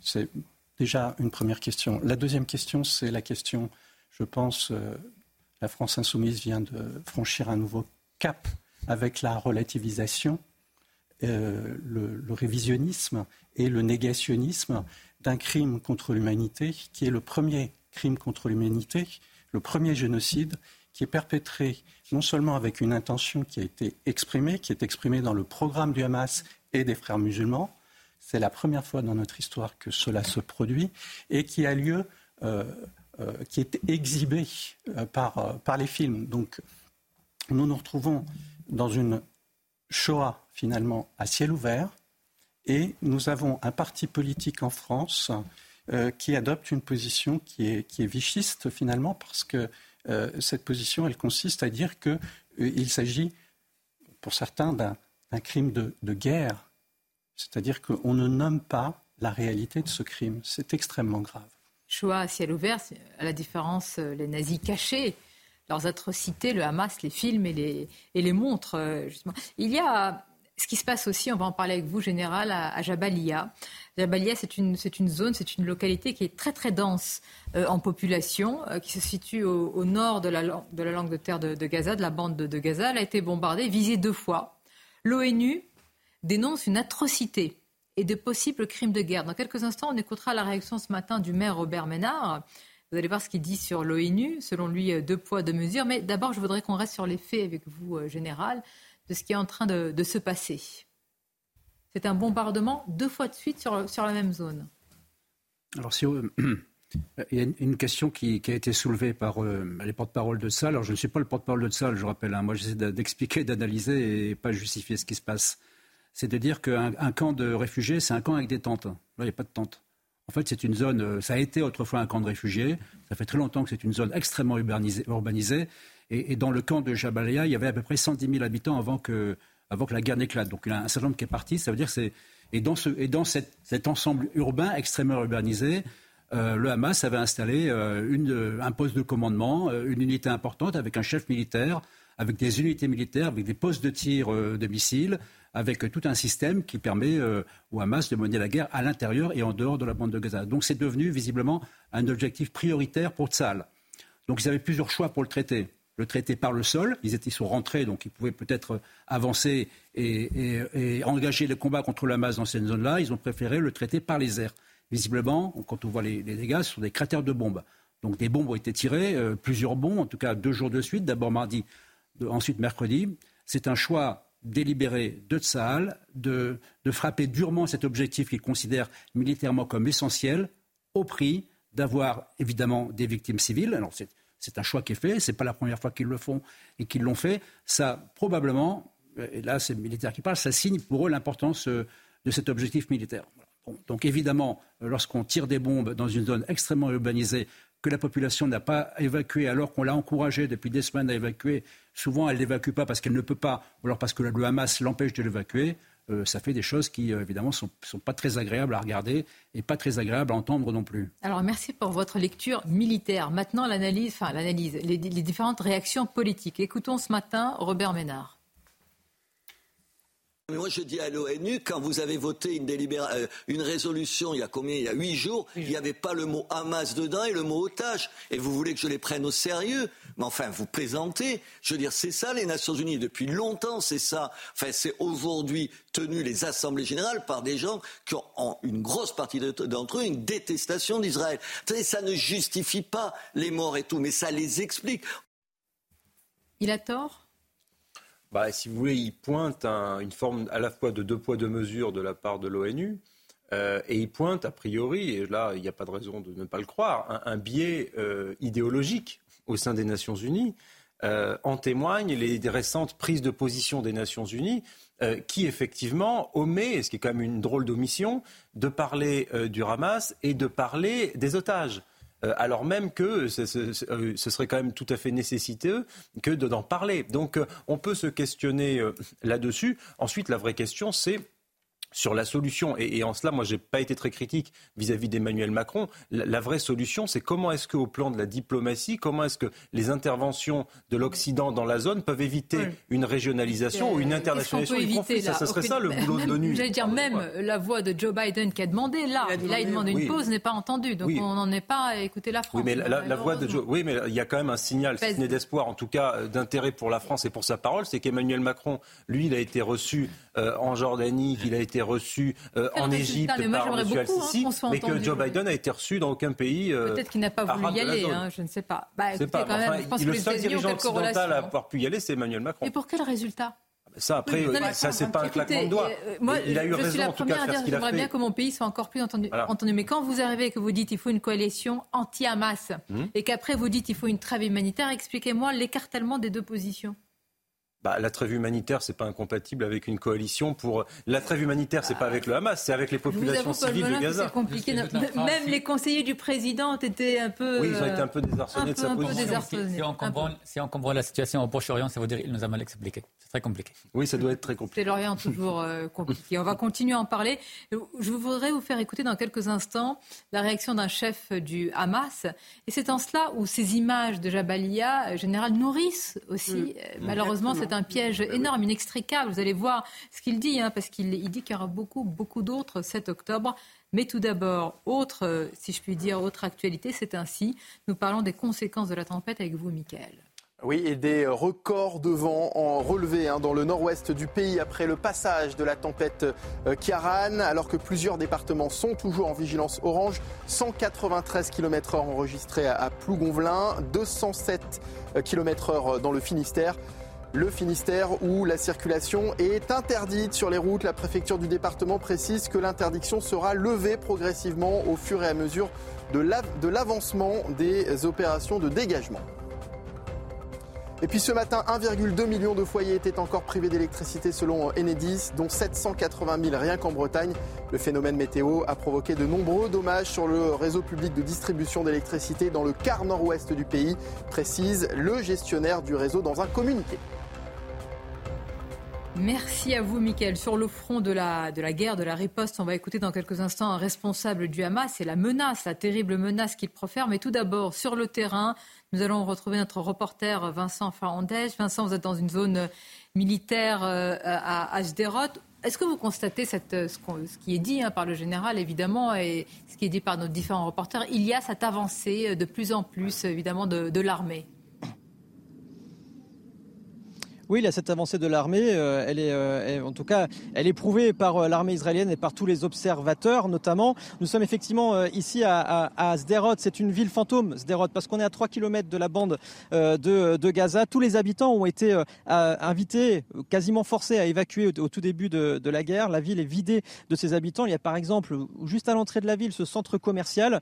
et ça fait très bizarre, effectivement. Tout est fermé. Tous les, tous les magasins sont fermés. Il n'y a aucune voiture, quasiment aucun habitant aucune voiture qui circule. Et puis il y a également euh, juste ici ce checkpoint. Au-delà de ce point, il est interdit de circuler pour les journalistes, pour les habitants. Seulement les soldats euh, de l'armée peuvent circuler tout simplement parce que c'est une zone militaire active juste derrière nous. Juste en fait ici derrière cette colline que vous voyez là, c'est l'artillerie israélienne qui est euh, en place, des dizaines de tanks que l'on peut pas filmer tout simplement parce que c'est une zone militaire euh, active qui tire quasiment continuellement sur la bande de euh, Gaza. On a appris euh, ce matin effectivement ce nouveau bilan du, de l'armée israélienne. 17 soldats ont été tués lors de violents affrontements ces dernières heures. On sait qu'il y a eu des affrontements très violents cette nuit dans la bande de Gaza avec notamment des bombardements également très, très intenses. Il y a eu des combats de rue parce que l'armée israélienne effectivement est en train de s'approcher du centre de Gaza City tout cas euh, dans, les, euh, dans la banlieue de Gaza City. Et puis, euh, et puis enfin, un mot sur la stratégie militaire de l'armée israélienne qui vise tout simplement à encercler la ville de Gaza City, assiéger la ville de, Gaza City et de couper en deux la bande de Gaza entre le nord et le sud. Merci à vous, Vincent Fernandez, envoyé spécial à Asderot. Général, on voit cette, cette, stratégie de la tenaille hein, dont on parlait déjà hier. Absolument. Tzal communique et communique pas à la fois. Tzal nous montre ce qu'elle veut bien montrer. Ce que nous dit pas euh, Tzal, c'est le nombre et, les unités qui ont pénétré à l'intérieur de la bande de Gaza. Mm. Quand on regarde à peu près la progression des troupes, il y a sans doute probablement entre 10 et 20 000 euh, combattants de Tzal qui sont rentrés, soit une division blindée et une division d'infanterie mécanisée. Tout ça pour dire que ça va très très vite. Il faut se rappeler qu'il euh, y a à peine 27 jours, il n'y avait pas de guerre. Hein, quelques heures après, les bombardements aériens ont commencé, et trois semaines après, l'opération terrestre a commencé. Et aujourd'hui, l'opération terrestre, si on regarde les cartes à peu près de, sur les informations euh, de sources ouvertes, euh, l'armée israélienne, euh, sur la partie nord, hein, la partie qui est prioritaire, occupe au moins 20 à 30% du terrain. Ça ne veut pas dire qu'elle contrôle 20 à 30 du terrain, ça veut dire qu'elle a pénétré dans 20 à 30 du terrain. Donc ça va vraiment très très vite. C'est ça que je veux signaler. Ça ne veut pas dire que les combats ne vont pas durer. Ça veut dire que c'est vraiment un mouvement très important de l'armée de salle qui veut, euh, qui a engagé une course de vitesse pour effectivement effectuer cette tenaille. Euh, je pense foncer aussi sur le fameux hôpital Al-Shia. Vous vous souvenez, cet hôpital qui avait été décrit comme étant euh, la couverture de, toute la, de tout l'état-major de, des, forces du Hamas? Ça, c'est devient prioritaire. La priorité de, de c'est de décapiter, de tuer les chefs de, des brigades Al-Qassem. Et c'est là qu'ils sont. Et il n'est pas impossible que le camp de Jabalia soit aussi été un camp d'une alternative dans lequel ils s'étaient euh, mis dans ce camp-là. Donc, oui.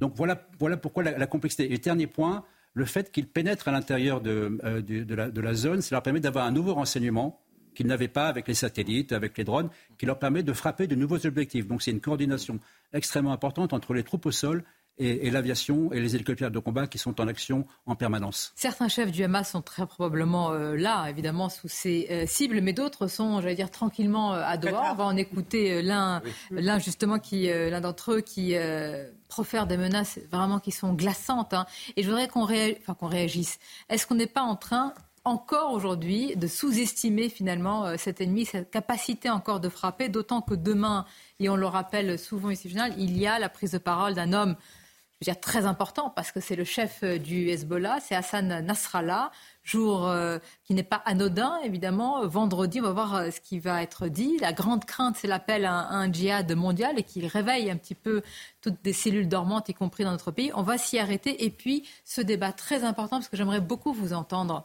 sur toutes les vies se valent. C'est une évidence. Sauf que certains ajoutent, mais il y a une distinction à faire entre des civils massacrés le 7 octobre et des civils sous les bombes euh, d'une armée. que pensez-vous de, cette distinction? Je n'oserais pas dire nuance. Et Emmanuel Macron est-il contraint aujourd'hui à dire que ce débat est dingue, point à la ligne? Que peut-il faire d'autre aujourd'hui pour calmer ou en tous les cas ne pas exciter un débat très hystérisé? À tout de suite avec nos invités.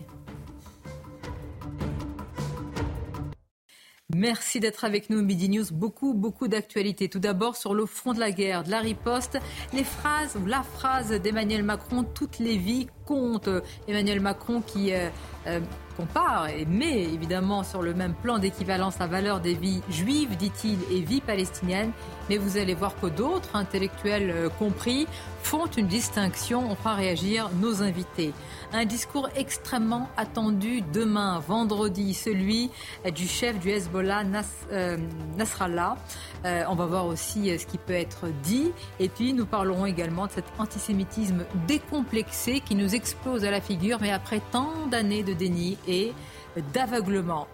Nous parlons à présent aussi toute autre actualité, c'est ainsi, euh, de ce qui se passe en France avec les suites et les conséquences de la tempête avec vous. Rebonjour à vous, Miguel. Rebonjour Sonia, bonjour à tous. Les suites et conséquences de la tempête euh, Kiaran, tempête qui a fait un mort et 15 blessés. Gérald Darmanin euh, s'est exprimé tout à l'heure lors d'une conférence de presse, le ministre de l'Intérieur qui a notamment tenu à saluer le travail des services de l'État. On l'écoute. Nous avons euh, collectivement, et je remercie bien sûr les sapeurs-pompiers, les préfets, tous les Français qui ont euh, écouté les, consignes de rester chez eux, de ne pas euh, circuler. Et grâce au système d'alerte mis en place par le ministère de l'Intérieur, a permis de limiter évidemment les, dégâts humains. il y a 15 blessés, dont 7 sapeurs-pompiers au moment où je parle. Les 13 500 euh, sapeurs-pompiers interviennent toujours dans des conditions euh, difficiles.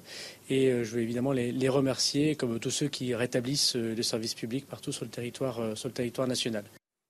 La tempête Kiaran et ses nombreux dégâts déjà recensés à Saint-Lormel, notamment dans les Côtes d'Armor. Vous le voyez sur ces images hein, qui s'affichent sur votre écran. À Quimper également, la tempête a provoqué la chute de nombreux arbres durant la nuit. Conséquence, des routes sont bloquées et 1,2 million de foyers sont toujours privés d'électricité.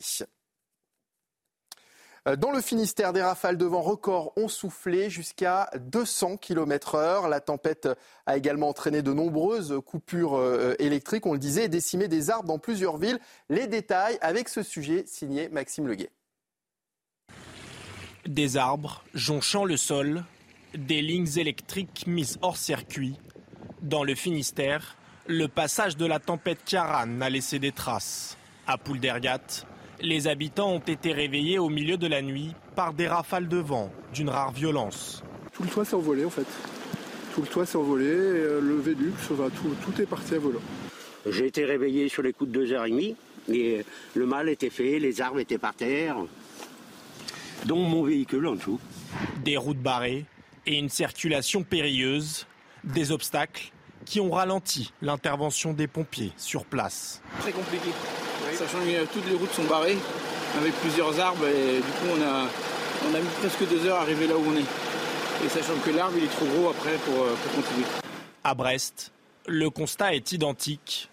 Devant l'ampleur des dégâts, certains habitants viennent prêter main forte aux agents municipaux. Il se trouve qu'aujourd'hui je suis en récup, je bosse pas et euh, pour couronner le tout j'ai une tronçonneuse chez moi. Euh, donc euh, voilà, petit acte citoyen pour aider les agents municipaux à dégager les routes. Quoi. Sur l'ensemble du territoire, la tempête Karan a entraîné la mort d'un chauffeur routier et fait 15 blessés, dont 7 sapeurs-pompiers. À Brest, justement, on retrouve tout de suite euh, Jean-Luc euh, Thomas et Jérôme Rampenou. Euh, bonjour Jean-Luc. Alors on vient de le voir hein, dans le sujet de, Maxime Leguet. les dégâts sont importants à Brest, Jean-Luc.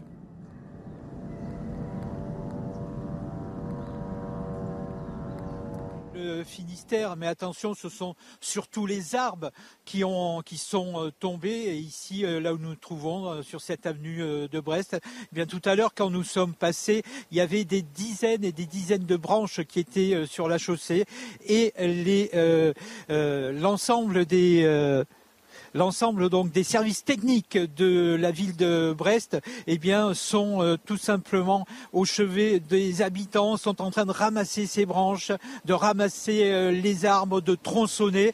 Tout ceci depuis 6 euh, heures ce matin. Ensuite, ça va être les services de nettoyage qui vont venir. Mais encore une fois, c'est d'abord, eh bien, finalement, que du détail, nous disait tout à l'heure un employé municipal, si ce ne sont que des des arbres qui ont été abîmés, il y a ici et là des clôtures qui ont été emportées par la tempête. Mais ce qui est sûr, c'est que, comme le disait le ministre, il n'y a que très peu de blessés. Et c'est vrai que l'on peut dire que l'ensemble des services de l'État, en tout cas ici dans le Finistère, eh bien, ont œuvré, ont largement anticipé cette tempête, ce qui a fait qu'il y a eu peu de, blessés. Merci euh, Jean-Luc Thomas. Les images de Jérôme Rampenou pour CNews. 15 blessés euh, tout de même et dont 7 euh, pompiers. Et puis fin de la vigilance rouge émise par Météo France pour la Manche. Dernier département qui était encore en alerte maximale ce matin. 23 autres restent cependant en vigilance orange. Et voilà pour ce rappel de l'actualité concernant les conséquences et les suites de la tempête Kiaran. Sonia. Merci Mickaël. Vous reviendrez tout à l'heure évidemment pour euh, assurer le suivi de tout cela. Merci d'être avec nous, Midi News, avec Florian Tardif, avec Naïma Fadel, Paul Melun. Nous sommes avec le général Bruno Clermont dans quelques instants. Nous parlerons de ce discours très attendu demain du chef du Hezbollah, Nasrallah. Nous sommes également avec Omar Youssef Souleyman, auteur de, cet ouvrage Être français, voilà la France que j'aime. Je pense que la France que vous aimez... Euh, Hein je ne sais pas quelle carte postale, elle, existe encore. Elle renvoie en ce moment comme d'autres pays. On va, on va, la refaire. On va la refaire. Vaste défi, justement. Mais si on la refait, c'est avec des hussards de la République comme Didier Lemaire. Monsieur le professeur, merci d'être euh, avec nous. Nous parlerons dans quelques instants. C'est un débat qui est très compliqué parce qu'il exige quand même de la nuance euh, par rapport à ce qu'a dit Emmanuel Macron sur l'équivalence des vices qui nous paraît évident. Mais vous allez voir que certains apportent quand même une, distinction. Tout d'abord, on va écouter ce responsable du Hamas, général Clermont. Il parle depuis euh, Doha et voici ce qu'il dit. Enfin, je veux dire, c'est tellement glaçant. Nous parlons du 7 octobre comme, euh, d'ailleurs c'est Israël et, et Netanyahou qui l'avait dit, comme 20 fois le 11 septembre. Voici ce qu'il promet غير منطقي احنا الدولة لابد ان نزيلها، الاسرائيليه لازم نأدبها، وحنأدبها مرة ثانية وثالثة، ومش هذا حتكون طوفان الاقصى أول مرة، لا حتكون ثانية وثالثة ورابعة، في 7 أكتوبر، في 10 أكتوبر، في مليون أكتوبر، احنا اللي بنعمل مبرر، it is just Terrifiant, glaçant. Euh, général, qui est-il Ça me permet de corriger une erreur que que j'ai faite ce matin, puisque j'ai attribué ces paroles à Ismail Haniyeh, qui est le chef du bureau politique du Hamas. Ce n'est pas lui. Donc c'est un des cadres du Hamas. Euh, ça n'enlève rien au discours de haine, euh, au discours d'appel au meurtre et à l'appel à la barbarie. Donc est-ce qu'il serait possible qu'un attentat comme qu'une attaque comme celle du 7 octobre se reproduise à Israël? Probablement pas, compte tenu de l'ampleur, de l'ampleur, 4000 terroristes, 1400 morts. Aujourd'hui, la société euh, israélienne est sur la défensive, les forces de salle sont déployées. Donc cet appel au meurtre, il ne concerne probablement pas les, gens du Hamas et, et, les Palestiniens en Palestine, il concerne plutôt euh, les radicaliser à travers le monde, qui eux pourraient passer à l'acte et déclencher des actes terroristes.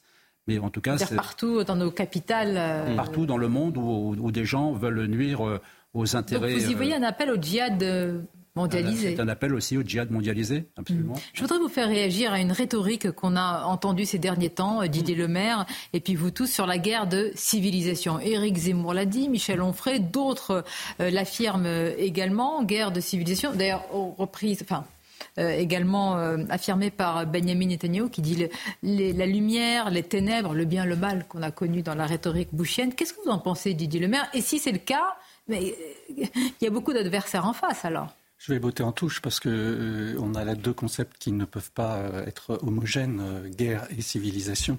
la guerre, c'est un phénomène entre des États et la civilisation, c'est ce qu'on appelle un ensemble de cultures qui perdure dans le temps et qui comporte un espace euh, important. Donc je, ne suis pas euh, euh, certain que ce terme soit tout à fait approprié. Qu'il y ait en revanche des incompatibilités culturelles et des incompatibilités religieuses et des, des incompatibilités politiques oui, bien sûr. Il y a euh, des pays dont la culture n'est pas une culture humaniste. Il y a des sociétés qui ne sont pas des sociétés de l'individu, qui ne sont pas des sociétés de la loi, mais qui sont des sociétés de la mmh. dette, de la honte, des relations d'allégeance. Et effectivement, ces sociétés-là ne sont pas compatibles. En revanche, le terme de guerre de civilisation me pose en tant que professeur de philosophie une difficulté. Est-ce qu'on peut reprendre ce que disait Malraux aussi, une civilisation qui est basée sur une euh, religion, pour parler comme vous et reprendre votre expression des incompatibilités culturelles et, et, et religieuses?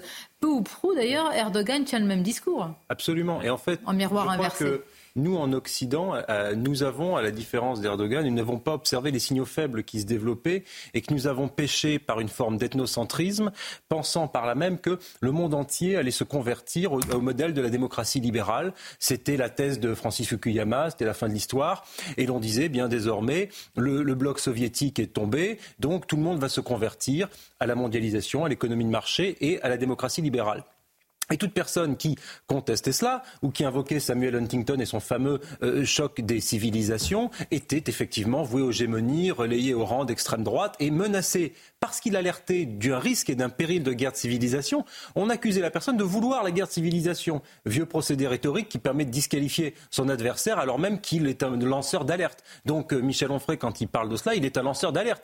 Il dit, il dit pas qu'il souhaite la guerre de civilisation, bien au contraire, c'est précisément parce qu'il la redoute qu'il nous alerte sur le péril imminent. C'est que ça commence par un choc de civilisation, par une dissymétrie ou une incompatibilité de culture, de religion, de mœurs, et après ça se termine par la guerre et par le 7 octobre et par la violence et par ce djihad mondialisé dont on parlait il y a quelques instants et qui se répand dans toutes les capitales, en Europe, aux États-Unis d'Amérique, dans tout l'Occident, et que face au discours belliciste haineux euh, des chefs du Hamas, du Hezbollah ou euh, de Erdogan, eh bien, l'Occident est un peu timide, l'Occident ne sait pas trop, Il n'a l'Occident pas toujours été, Paul Melun. Bah, Pardonnez-moi, j'ai rappelé la rhétorique de George Bush. Vous avez dit convertir à la démocratie. C'était Mais parfois, on a converti la démocratie à coups de bombe. Là, ça n'a pas marché. oui. Eh ben, en Irak, on a vu C'était les. la mauvaise formule Oui, mais W. Bush. Est-ce que, est-ce que cette euh, comment dire, polémique de dire aujourd'hui, quand même, d'analyser les racines de ce que nous subissons Est-ce qu'on peut dire aujourd'hui, euh, euh, Omar Youssef Suleiman, que euh, quand même, on hérite aussi, je ne dis pas que c'est la,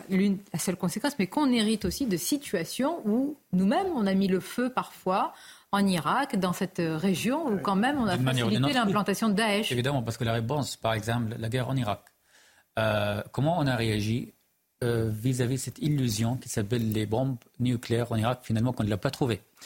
Plus qu'un million de civils qui étaient tués par les États- les États-Unis, moi je trouve que c'est inhumain. Évidemment, euh, on- euh, les, États-Unis, quand ils ont réagi, par exemple, en, en Afghanistan, pour tuer Osama bin La- bah, pour tuer Osama bin Laden et bombarder Al-Qaïda, finalement, est-ce qu'ils l'ont trouvé? Bah, Des dizaines d'années plus tard. Mais combien de civils? La facture était très, très, très chère. Et malheureusement, il y avait toujours des guerres de la part de l'Occident qui n'étaient pas justes. Euh, Pourtant, c'était a- au nom du bien.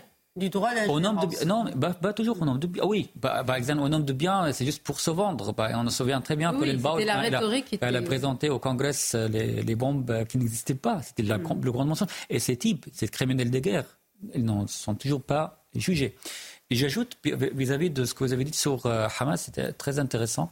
Euh, Rappelons-nous ce qu'Osama bin Laden a dit euh, dans les années 90 euh, sur le djihad international contre les chrétiens et les juifs. Et rappelons-nous qu'Osama bin Laden, c'est le chouchou, comme on peut dire, des frères musulmans, y compris de Hamas. Ils viennent tous les deux de même source. Donc en creusant de l'histoire de Hamas, de, d'Al-Qaïda, et Hamas d'ailleurs, il a fait un compliment dans le même entretien plusieurs fois à Hamas pour, pour leur djihad contre les Israéliens. Donc l'idéologie de Hamas, ni pour libérer la Palestine, ni pour vivre avec l'Israël, ni pour euh, protéger les civils. La preuve, ce qu'on vit aujourd'hui, ce qu'on voit aujourd'hui, qu'ils se cachent dans des tunnels, qu'ils se protègent. Leur, leur projet, leur objectif final, c'est de faire le djihad pour aller au Barali et euh, tuer les... Euh, voici des propos clair. extrêmement clairs parce que souvent, moi, j'entends dire mais où sont. euh, Pardon, je suis presque obligée de vous présenter aussi en fonction de votre culture et de votre religion, mais on, on nous dit mais où sont euh, ces Français euh, qui ne parlent pas euh, suffisamment et qui sont de culture, de religion musulmane? Ben, Ils sont là. Personnellement, je Vous en faites no- partie aussi Personnellement, je suis un nouveau Français. Je traite la France comme ma seule communauté. Elle restera pour toujours.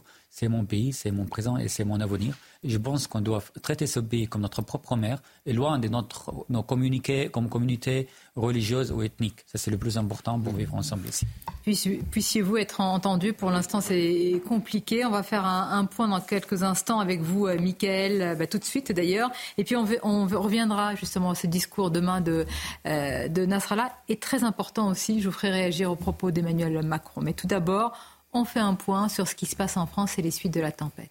Un homme est mort après le passage de la tempête Kiaran dans l'Aisne. Le ministre des Transports euh, Clément Beaune l'a annoncé ce matin. Il s'agit d'un chauffeur routier tué cette nuit sur une route nationale par la chute d'un arbre. Les pompiers n'ont pas réussi à le secourir.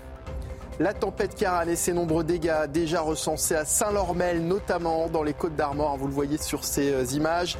À Quimper également, la tempête a provoqué la chute de nombreux arbres durant la nuit. Conséquence, des routes sont bloquées et 1,2 million de foyers sont privés d'électricité. Et puis Kiaran frappe désormais le Royaume-Uni. À Douvres, les traversées de ferry ont été suspendues et les écoles euh, sont fermées.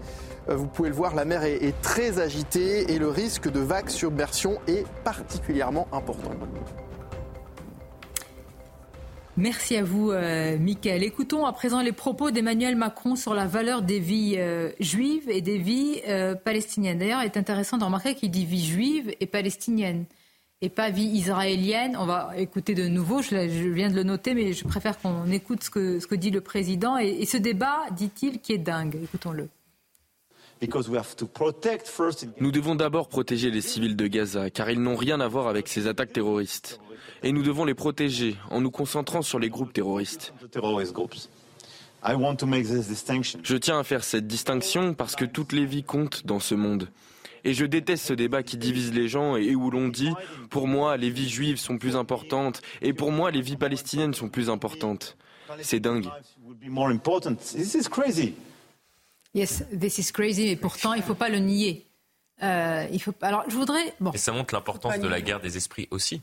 C'est-à-dire qu'on tend à oublier que également à Israël il y a des musulmans. Bien sûr, il est par complètement bah, théoriser Israël égale juif. Et Ou alors, attendez, peut-être qu'il a voulu dire Florian que le 7 octobre ils ont été tués parce que juifs. Peut-être. Oui, bien évidemment, aussi. Non, non, non mais, mais, malheureusement, j'ai l'impression que c'est un petit peu ça. Et, on parlait tout à l'heure de l'antisionisme, qui est peut-être devenu le meilleur alibi à l'antisémitisme aujourd'hui. C'est intéressant. Au lieu de dire Israël, il dit On a plusieurs Arabes qui étaient tués, y compris un garçon arabe qui vient, on, vient de découvrir son cadavre il y a quelques jours, qu'il avait 25 ans, euh, en essayant de sauver des enfants juifs dans ce combat. Mm. à Sderot d'ailleurs, dans cette ville. Vous avez raison de le rappeler. Non, ce n'était pas du tout euh, tué pour qu'ils soient juifs. Bien sûr. C'était tué parce qu'ils sont des Israéliens. Ouais. Le Hamas, c'était un mouvement sauvage qui ont tué tout le monde. Alors, cette équivalence des vies, je vais vous faire tous réagir, Didier Lemaire et, et vous tous. Certains y apportent un complément à l'image de l'essayiste Caroline Fourest. Et euh, le maire, ce matin, Robert Ménard, a repris exactement le même argumentaire. Je voudrais qu'on l'écoute. X comme on dit, comme ça vous pouvez réagir. C'est pas pareil. Enfin, Israël, quand il bombarde, il vise pas à égorger les enfants, à, violer les femmes, euh, à faire des choses aussi monstrueuses que ça. C'est ça la réalité. Il n'y a pas cette volonté-là. Enfin, il faut pas rigoler, il faut pas imaginer. Vous pouvez ne pas aimer Netanyahou, vous pouvez pas dire qu'il fait ça. Ils se défendent. Alors, vous, le, prix de la guerre, il est terrible. Vous pouvez, on peut imaginer des façons que pour que les civils payent moins ce prix-là. Mais il n'y a pas d'équivalent. Il n'y a pas d'équivalent entre les 1000 ou 1500 500 euh, personnes du Hamas qui sont allées dans des kibbutz égorger, violer, tuer, kidnapper un certain nombre de gens. Et ce que fait l'armée israélienne, c'est dégueulasse de dire ça. C'est pas la même chose. Comment vous réagissez, Didier Lemaire, en écoutant cela? Euh, oui, il faut faire une distinction évidemment euh, dans la nature des crimes. Je l'ai fait tout à l'heure entre des crimes contre l'humanité qui ont un sens particulier, un sens qui est problématique pour notre humanité même, puisque euh, c'est un crime sans raison. Euh, c'est un crime qui n'a même pas de vocation politique. C'est un crime qui met en cause l'humanité en tant que telle. Euh, peut-être même, si j'ai un petit peu de temps, je peux expliquer la différence entre le génocide et l'ethnocide. Allez-y, parce que les mots n'ont presque plus de sens aujourd'hui, tellement tout est utilisé à. On peut, on peut, on peut s'attaquer à un peuple, à une culture, la faire disparaître en tant qu'elle est différente de, sa culture. Euh, ici, il peut y avoir une, instrumentalisation euh, euh, du, crime. En revanche, le crime de génocide, c'est un crime qui vise notre humanité même, c'est-à-dire c'est un déni, une déshumanisation de l'autre. L'autre n'est pas considéré comme appartenant à l'humanité. Or, le mouvement du Hamas le proclame dans sa charte. il s'agit bien, il s'agit bien d'une déshumanisation qui exclut de l'humanité tous les peuples qui ne seraient pas de bons musulmans, entre guillemets. C'est-à-dire que nous retrouvons le principe même du nazisme et même du communisme, puisque le communisme a été une forme de génocide, mais non pas appliqué à des, à des, à des groupes humains, mais à l'individualité même de, de notre humanité, à sa singularité. Donc nous avons affaire là à deux types de crimes. Il y a des crimes de guerre, d'une part, qui ont un sens, qui sont commis dans un cadre qui est celui de la guerre, et il y a des crimes qui sont des crimes contre l'humanité, et notamment le crime de génocide. Maintenant, concernant la déclaration du président de la République, je la trouve extrêmement déplacée. Le président de la République est d'abord le garant de la nation. Il est garant de la sécurité des Français. Euh, il n'a pas à palabrer euh, sur les plateaux et à par des petites phrases euh, ajoutées à la confusion euh, qui règne. Euh, il doit s'occuper de la, la, sécurité des Français. demain, il y aura peut-être de nouvelles émeutes dans notre pays. des armes existent dans certains quartiers. Donc moi, je demande au, président de la République non pas des phrases, mais de l'action qu'il aille désarmer, parce que demain, c'est notre population, c'est nous tous Français qui seront touchés par, par ces criminels qui, qui vont faire le djihad. C'est leur programme. Que fait le président de la République aujourd'hui? Des petites phrases sur les plateaux. On va peut-être euh, nuancer par rapport à ça, parce qu'on voit bien que depuis, ça fait combien un mois maintenant euh, qu'on a eu euh, cette attaque terroriste, les quartiers n'ont absolument pas bougé. Et même dans les manifestations, il y a environ, je crois, 4000 manifestants. Environ, il y a aujourd'hui 7 à 10 millions de, de musulmans. Donc on voit bien qu'en fait, ces émeutes qu'on avait craintes n'ont pas eu lieu. Euh, bien que la majorité, effectivement, euh, soutienne euh, les Palestiniens et parfois pour eux, le Hamas soutient la Palestine. Hein. mais ce que je veux dire par là, dans notre pays, c'est qu'est-ce que c'est La tempête antisémite qui s'abat dans notre ah, mais pays. Mais j'ai pas dit, euh, Didier, je sais pas ce que je viens de dire. Je parlais des réactions parce que vous avez parlé du djihad et des armes. il est Donc je parlais juste de ça. Après la question de l'antisémitisme, c'est une, réalité qui n'est pas d'aujourd'hui. Je rappelle encore le rapport, euh, rapport euh, d'Aubin et on, on, peut aussi rappeler aussi ce contexte où c'est pour ça que moi souvent je j'en appelle un peu aux autorités religieuses qu'elles ah. puissent aussi avoir Est-ce qu'elles un travail aussi. on, va, parler tout à l'heure. Non mais oui, mais mais je. Est-ce qu'on peut dire qu'il y a un parfum que je fais, Didier? C'est juste que je dis qu'aujourd'hui. Naïma, est-ce qu'on peut dire qu'il y a un parfum quand même euh, de, de conflit potentiel oui, on ben craint dans son autre pays sans vouloir mais ça fait un mois, donc on peut dire que peut-être qu'il y aura, qu'il y aura pas. Je l'espère de sûr, tout cœur, mais, mais, le rôle des autorités, c'est de prévenir cela. Oui, que je pense, euh, vous dites, c'est-à-dire qu'au lieu d'être un, je ne vise pas le président, c'est pas mon rôle, mais un commentateur parfois, parce que là, il réagit à ce qu'a dit l'essayiste Caroline Forest.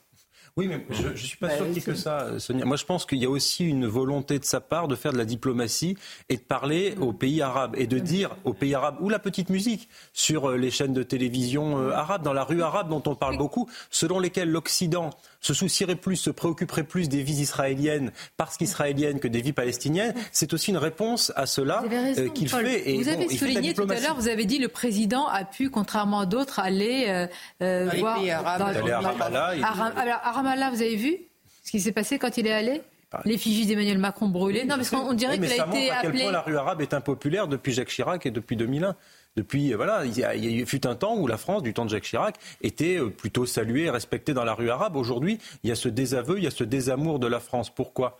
Donc je pense que c'est ça aussi l'enjeu, c'est une grande politique arabe. Et c'était aussi un peu le sens de la phrase de Michel Onfray qui avait été beaucoup reprise sur la France islamophobe à l'extérieur et islamophile ah. à l'intérieur. Alors ça, je sais que ça va beaucoup faire réagir rien qu'au mot euh, islamophobe, parce que ici même, Michel Onfray, peut-être on va marquer la pause et, vous allez réagir, a dit, mais regardez euh, ce qui se passe, nous sommes islamophiles à l'intérieur de notre pays et islamophobes par notre politique étrangère. Une pause. Oui. Vous en parlez D'ailleurs, on a Ça a suscité beaucoup, beaucoup de réactions. A tout de suite.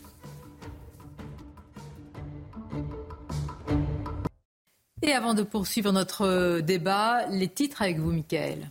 Les suites conséquences du passage de la tempête Kiaran, tempête qui a fait un mort et 16 blessés, dont 7 pompiers. Gérald Darmanin s'est exprimé euh, tout à l'heure. Le ministre de l'Intérieur a notamment tenu à saluer les services de l'État qui ont permis de limiter les dégâts humains. La fin de la vigilance rouge émise par Météo France pour la Manche, euh, dernier département à être encore en alerte maximale ce matin. 23 départements restent cependant en vigilance orange, la plupart le long de la côte atlantique pour des risques de vagues submersion. Et puis ce matin, les stigmates du passage de la tempête étaient encore visibles. Vous le voyez sur ces images du 17e arrondissement de Paris. En Ile-de-France, les dégâts ont été moindres, mais on dénombre tout de même de nombreux arbres tombés.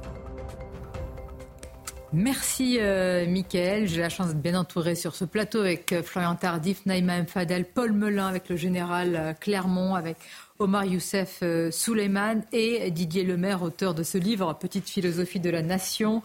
Euh, vous aviez écrit Lettre d'un hussard de la République. Évidemment, nos pensées vont à la famille de Dominique Bernard, Samuel Paty également, et à sa sœur, Michaela euh, Paty, qui avait eu des mots extrêmement forts au Sénat. Didier Lemaire, ces mots, c'était si, euh, si les choses avaient changé, Dominique depuis la mort de, Samuel Paty, mon frère, avait-elle dit, Dominique Bernard serait encore là.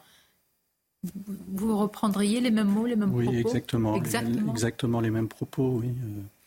Euh, après l'assassinat de Samuel Petit, euh, la lumière n'a pas été faite sur les responsables euh, administratifs et politiques. Je pense que dans d'autres pays, euh, des ministres auraient démissionné. ça n'a pas été le cas en France. Et qu'est-ce qui, est sorti après cet assassinat? Une campagne pour transformer la laïcité en une sorte de formule morale, alors qu'elle doit exister en acte grâce à, des règles. Et, donc, euh, je, crois que la formule, effectivement, de, de Michael Paty est tout à fait juste. Est-ce que vous revenez à Trappes, qui est votre euh, ville?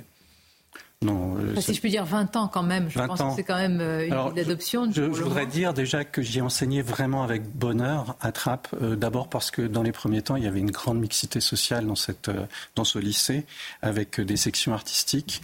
Et, et j'ai fait, un, je pense, un, un, beau travail pendant, pendant des années. Et c'est assez tardivement que j'ai pris conscience de, de, la pression qui s'exerçait euh, contre les élèves, euh, de cette pression et de la transformation aussi, euh, aussi des élèves. concernant ma sécurité à Trappes, je dois préciser que la dernière fois que je suis allé à Trappes, j'étais en compagnie de d'une journaliste à l'époque de M6 aujourd'hui qui est à BFM, qui a d'ailleurs travaillé à un documentaire, qui, est l'auteur d'un documentaire sur l'assassinat de Samuel Paty, Michael Gagné. Mhm. J'étais donc avec elle euh, pour une interview euh, un dimanche matin, aux environs de 11 heures, je crois. Et nous étions euh, devant le commissariat de police de, la ville. Euh, plusieurs voitures avaient été euh, mises en rempart pour éviter une, attaque de voitures béliers. Euh, moi-même, je vivais à, ce moment-là sous protection policière, donc j'étais entouré de policiers, mais il y avait des policiers supplémentaires, je crois à peu près une dizaine de policiers, et un policier a, demandé à la journaliste que l'interview ne dure pas plus de cinq minutes parce que, a-t-il dit, s'ils sortent les calaches, nous ne pourrons rien faire. Je suis parti ensuite et on a demandé si on pouvait faire juste une photo devant l'établissement et les policiers nous ont interdit de, le faire. J'ai dû terminer l'interview dans un, dans un hôtel euh, encore avec euh, un certain nombre de policiers euh, dans une ville éloignée. C'était il y a combien de temps? C'était en, 2021. Vous voyez, Sonia, c'est ça qui me, moi, me, me, me bouleverse, c'est que la France, ce pays de la liberté d'expression, d'opinion, de croyance, etc., n'est plus cette euh, France. Oui, mais depuis longtemps. Et ce qui est terrible, c'est qu'on a vu euh, petit à petit hein, ce qui allait arriver aujourd'hui et qu'on n'a pas eu des hommes ou des femmes politiques qui, à un moment, ont eu ce sursaut qui était nécessaire. Mais ils ont fait. Aujourd'hui, Didier, le, maire qui, est obligé d'être, qui a été obligé d'être, euh, d'être sous protection, d'autres personnes qui prennent la parole et qui ne peuvent pas dire tout simplement un, un moment en état de Vous savez, c'est. Non, mais vraiment, je. On dit à chaque fois plus jamais ça, oui, mais et il n'y a pas. Parce qu'aujourd'hui, on ne veut pas. En fait, on est toujours dans le déni.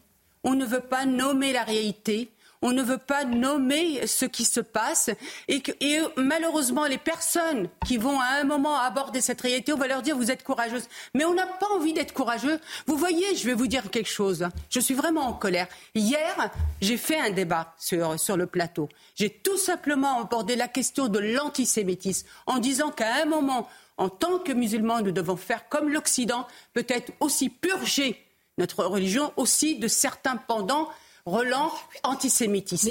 On m'a. Non, mais écoutez, mais je vous assure, c'était. C'est faux. Et quand, non, mais c'est ça le problème. Mais écoutez-moi, ça c'est bien, pardonnez-moi, une remarque venue de l'Occident de croire qu'on peut réformer l'islam. Qu'est-ce que vous, allez faire? L'exégèse de Je vous dis pas ça, c'est qu'à un moment, il faut contextualiser. Est-ce qu'on peut dire qu'à un moment, on peut contextualiser, c'est que les choses à un moment de tel ou tel passage, c'est en fonction d'un contexte, en fonction d'un rapport, etc.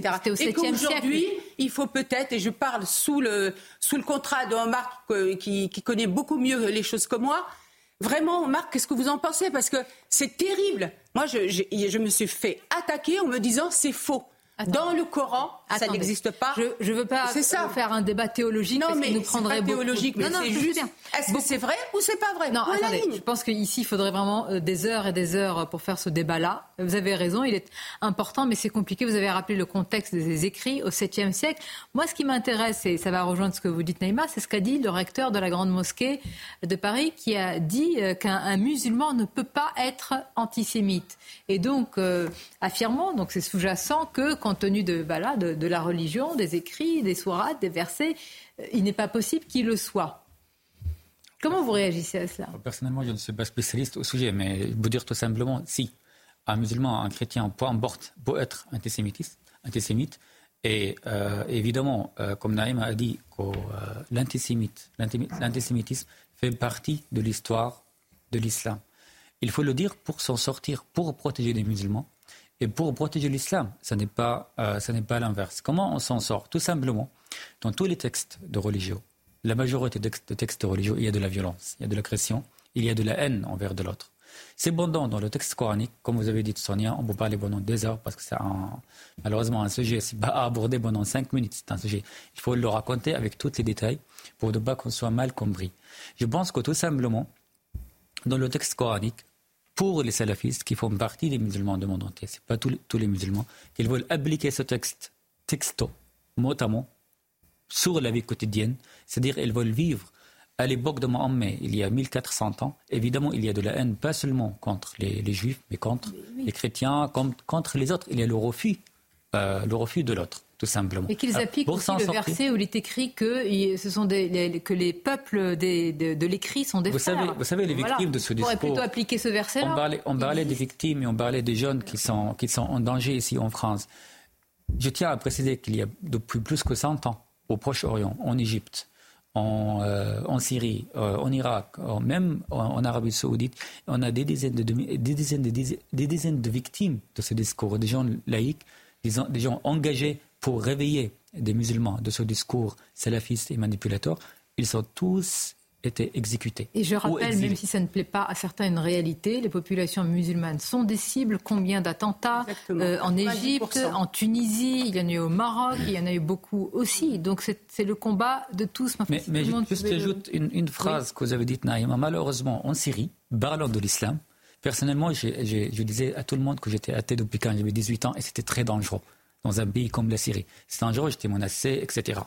Mais le paradoxe, c'est qu'en parlant de sujet ici en France, parfois on est mal compris, plus, beaucoup plus qu'en Syrie, parce que là-bas on parle d'une religion. Point barre. On parle de l'islam comme une religion. Ici, on parle, une fois qu'on parle de l'islam, une fois qu'on parle de texte coranique, on est menacé, on est mal compris, parce qu'on fait l'amalgame entre l'islam comme religion, le sujet de la minorité musulmane, l'immigration, le colonialisme et le racisme. Pourtant, l'islam, c'est une, pas une race, c'est une religion. Donc c'est un discours aussi manipulateur et très dangereux qui s'installe sur notre territoire. Didier Lemaire, vous avez évoqué la responsabilité des, politiques. Euh, à la tête du ministère de l'Intérieur, reconnaissons quand même à Gérald Darmanin euh, une action, en tous les cas, euh, comment dire, un diagnostic lucide. Je voudrais qu'on s'arrête sur les, infractions, notamment sur les réseaux sociaux qui sont devenus une pour certains, pour certains une plaie, ne soyons pas euh, dans la propagation de cet antisémitisme. Alors, quelle infraction et comment on peut faire la hiérarchie euh, Quel fait, quel acte nécessite quelle sanction? Regardez le sujet d'Alice Sommerer. Dénoncer des propos antisémites sur Internet ou signaler un contenu discriminant se fait aujourd'hui en quelques clics. Les réseaux sociaux comme Instagram, Twitter ou encore TikTok ont été les premiers à intégrer cette fonctionnalité. Ils ont des algorithmes qui leur permettent de les repérer et de les supprimer euh, automatiquement. Euh, et pour tout ce qui passe entre les mailles du filet, il y a ce qu'on appelle le signalement. C'est-à-dire c'est les utilisateurs qui voient un contenu, ils le signalent à la plateforme et c'est ensuite la plateforme, c'est un humain qui va vérifier, valider euh, si le contenu doit être bloqué ou pas. De son côté, le gouvernement a lui mis en place un système de signalement, la plateforme Pharos, où il suffit de répondre à un questionnaire, puis de remplir un formulaire. Utiliser Pharos, c'est s'adresser à l'État. Et donc, c'est euh, se garantir de potentielles suites judiciaires, se garantir du fait que le message va être pris au sérieux, va être traité par les autorités d'État qui vont ensuite transmettre votre signalement aux plateformes de réseaux sociaux. C'est plus sécur. Grâce à cette plateforme, le gouvernement a recensé près de 6000 signalements depuis le 7 octobre. Bien, euh, on va évoquer aussi, euh, général, on va en parler puisque c'est le risque d'embrasement et de contagion avec le discours euh, demain qui sera très suivi très suivi, évidemment, très écouté, en tout cas très suivi de Nasrallah. Juste une parenthèse pour vous apporter notre soutien, Naïma Fadal. C'est vrai que, d'ailleurs, vous tous, hein, compte tenu de vos positions, etc., équilibrées, nuancées, ben, malgré cela, ça suscite beaucoup de, réactions. Et donc, vous vous dites souvent très, et tout le temps d'ailleurs, très courageusement les choses. Donc, je vous remercie déjà de faire partie de Midi News. Vous êtes un élément essentiel, vraiment, une lumière dans cette émission et, dans, et ailleurs également. Nasrallah Général, discours très attendu. Regardez ce sujet de Tony Pitao et dites-nous dans quel contexte tout cela intervient, évidemment avec euh, le Hezbollah. Là, on est sur une armée. Sur une armée. Écoutons. Depuis l'attaque du Hamas, les échanges de tirs sont quasi quotidiens à proximité de la frontière libanaise. L'armée israélienne y a déployé ses tanks pour protéger les accès. Nous sommes déployés ici, au nord, pour défendre notre frontière septentrionale contre les attaques du Hezbollah. Nous sommes humbles, conscients, déterminés, bien équipés et prêts à repousser toute attaque sur nos fronts? À quelques kilomètres, le kibbutz de Daphna. La majorité de la population a été évacuée parce que les habitants craignaient d'être la cible d'une attaque du Hezbollah similaire à celle du Hamas. Malgré les risques, quelques fermiers ont décidé de rester pour s'occuper des animaux. Lorsque l'alarme retentit, les vaches réagissent. Bien sûr, pour elles, ce n'est pas une situation normale. S'il y a un boom de notre artillerie tirant vers le Liban. Mais comme les civils, les vaches s'y habitueront. À la frontière libanaise, huit soldats israéliens et un civil ont été tués depuis le 7 octobre. Le risque de contagion, on en parle dans notre débat, mais tout d'abord le rappel des titres avec vous, Mickaël, en France. Oui, et des records de vent relevés dans le nord-ouest du pays après le passage de la tempête Kiaran, alors que plusieurs départements sont encore en vigilance orange. 193 km/h enregistrés à Plougonvelin, 207 km/h dans le Finistère. Le Finistère où la circulation sur les routes est interdite aujourd'hui. La préfecture du département précise que l'interdiction sera levée progressivement au fur et à mesure de l'avancement des opérations de dégagement.